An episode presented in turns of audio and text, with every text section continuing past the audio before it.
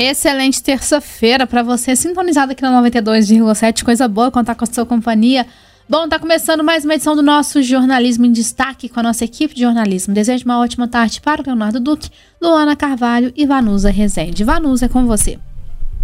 Vamos lá então, Isabela, boa tarde para você. Uma excelente tarde de terça-feira para todos os amigos ouvintes que estão acompanhando a programação da 92,7 a Rádio Boabas, que é mais informação. Duas horas mais sete minutos. Hoje nós vamos falar sobre o preço dos combustíveis aqui na cidade de São João del Rei. Vamos falar também sobre ela, sobre a dengue, viu? Aumenta os números de casos de dengue aqui na cidade de São João del Rei. E ainda tem início a exposição e a votação popular do 17º concurso de presépios da UFSJ. Mas antes, a gente vai falar com o Leonardo Duque sobre um assunto que infelizmente aflige em muitas famílias brasileiras. A grande maioria, 78,9%, estão endividadas Número assustador, né, Léo? Boa tarde para você. Bastante alta, né, Vanusa? Boa tarde para você também, para todo mundo que nos acompanha. Olha só, gente, a parcela de famílias com dívidas em atraso ou não ficou em 78,9% em novembro deste ano. A taxa é inferior aos 79,2% de outubro, mas superior aos 75,6% de novembro do ano passado. Esses dados foram divulgados hoje no Rio de Janeiro e são da PIC, que é aquela pesquisa de endividamento e inadimplência do consumidor, realizada pela CNC, a Confederação Nacional do Comércio. As famílias inadimplentes, ou seja, aquelas com dívidas em atraso, somavam 30,3% em novembro deste ano. É o mesmo patamar do mês anterior, mas acima dos 26,1% de novembro de 2021. Já as famílias que não terão condições de pagar as suas contas subiram para 10,9%, acima dos 10,6% de outubro e dos 10,1% de novembro do ano passado. A parcela daqueles que se consideram muito endividados aumentou de 14,8% em novembro para 17,5% em novembro deste ano. O comprometimento médio da renda com dívidas ficou em 30,4%, acima dos 30,3% de outubro deste ano e também de novembro de 2021.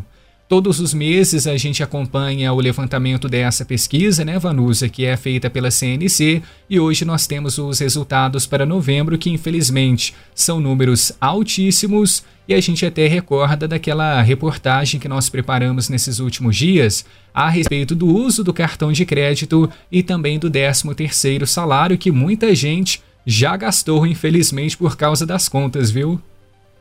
Com certeza, Leonardo, as dicas são importantes, são necessárias, mas isso também mostra um outro lado do país, né? A situação das dívidas, muitas vezes com os supermercados, com as farmácias, ou seja, os gastos essenciais, né?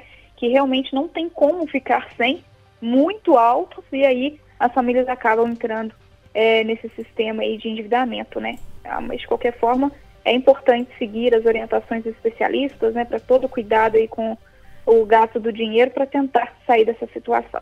Duas horas mais dez minutos, olha, eu falei dos casos de dengue. Nós vamos destacar aqui na cidade de São João del Rei e a Luana chega com a gente, aqui participando com a gente, justamente para falar sobre os casos de dengue no estado de Minas Gerais. Houve um aumento significativo em todo o estado, né, Luana? Boa tarde para você. Boa tarde, Vanusa, e aos ouvintes. É isso mesmo. Minas Gerais está em alerta diante do aumento de casos de dengue e, consequentemente, dos, das mortes provocadas pela doença transmitida pelo mosquito Aedes aegypti. Somente de janeiro a novembro deste ano foram mais de 66 mil diagnósticos, sendo que no mesmo período de 2021 o número era de 15 mil, um aumento de 340%. Os óbitos também tiveram elevação de 6 para 63, o que corresponde a 950%. A preocupação em relação à enfermidade se dá pelo fato de ainda não termos iniciado o período de verão, época do ano com patamares mais elevados. O crescimento significativo do número de casos da doença, de acordo com a epi epi epidemiologista Luana Araújo, guarda relação principalmente com a falta de medidas enfáticas de controle de proliferação do Aedes aegypti. O foco maior do combate à Covid-19 acabou gerando um comportamento de cobrir um santo e descobrir outro, segundo ela. A especialista salienta que em algumas épocas há mais casos do que em outras. No entanto, nunca se esteve perto de transformar a enfermidade em uma doença pouco importante. Por isso é tão importante redobrar os cuidados e não se esquecer de nenhuma ação de combate, mesmo em meio a outras preocupações, como com o coronavírus. Tá certo, Luana, isso é uma recomendação estadual e agora a gente falando, né, sobre a cidade de São João del Rei, que registrou 10 casos positivos para dengue nos últimos 10 dias. Na verdade, são 18 casos nos últimos dois dias. A Secretaria Municipal de Saúde de São João del Rei divulgou na segunda-feira, dia 5 de dezembro, ontem, mais um boletim epidemiológico da dengue. E aí a cidade acumula 215 casos positivos para a doença, 18 a mais do que o registrado no boletim anterior, que foi emitido no dia 25 de dezembro, portanto, nos 10 dias. No mesmo período, a cidade também registrou 7 casos suspeitos e agora são 10 testes aguardando resultados para chikungunya. Outros 25 foram descartados. Lembrando que em 2022, um São Joanense faleceu por complicações da dengue. De acordo com a pasta, a cidade registrou três internações para a doença ao longo do ano, sendo que um paciente não, não resistiu e veio a óbito após ter o exame positivo para a doença. Outros dois pacientes precisaram de internação, mas já tiveram alta. Para a chikungunya, né, as notificações, como eu disse, aumentaram, são três casos investigados e sete foram descartados.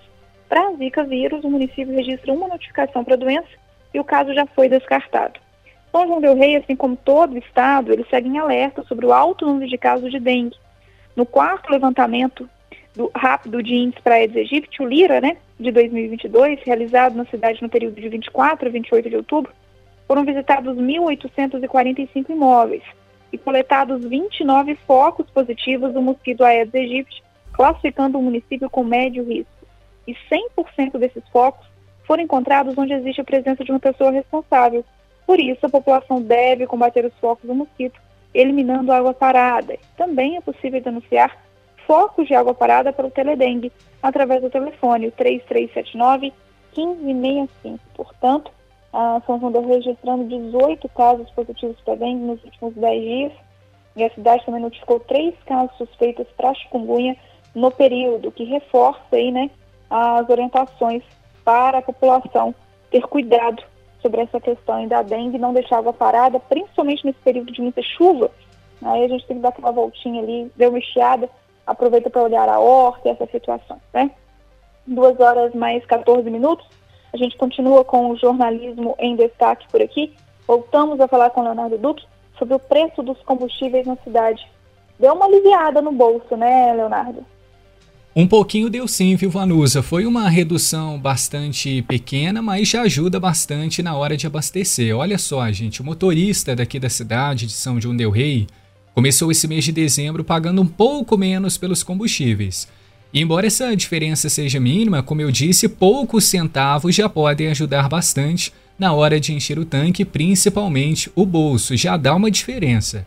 Então, olha só os dados que nós temos atualizados. Entre 27 de novembro e 3 de dezembro, o preço médio do litro da gasolina fechou em R$ 5,04, praticamente estabilidade frente à semana anterior.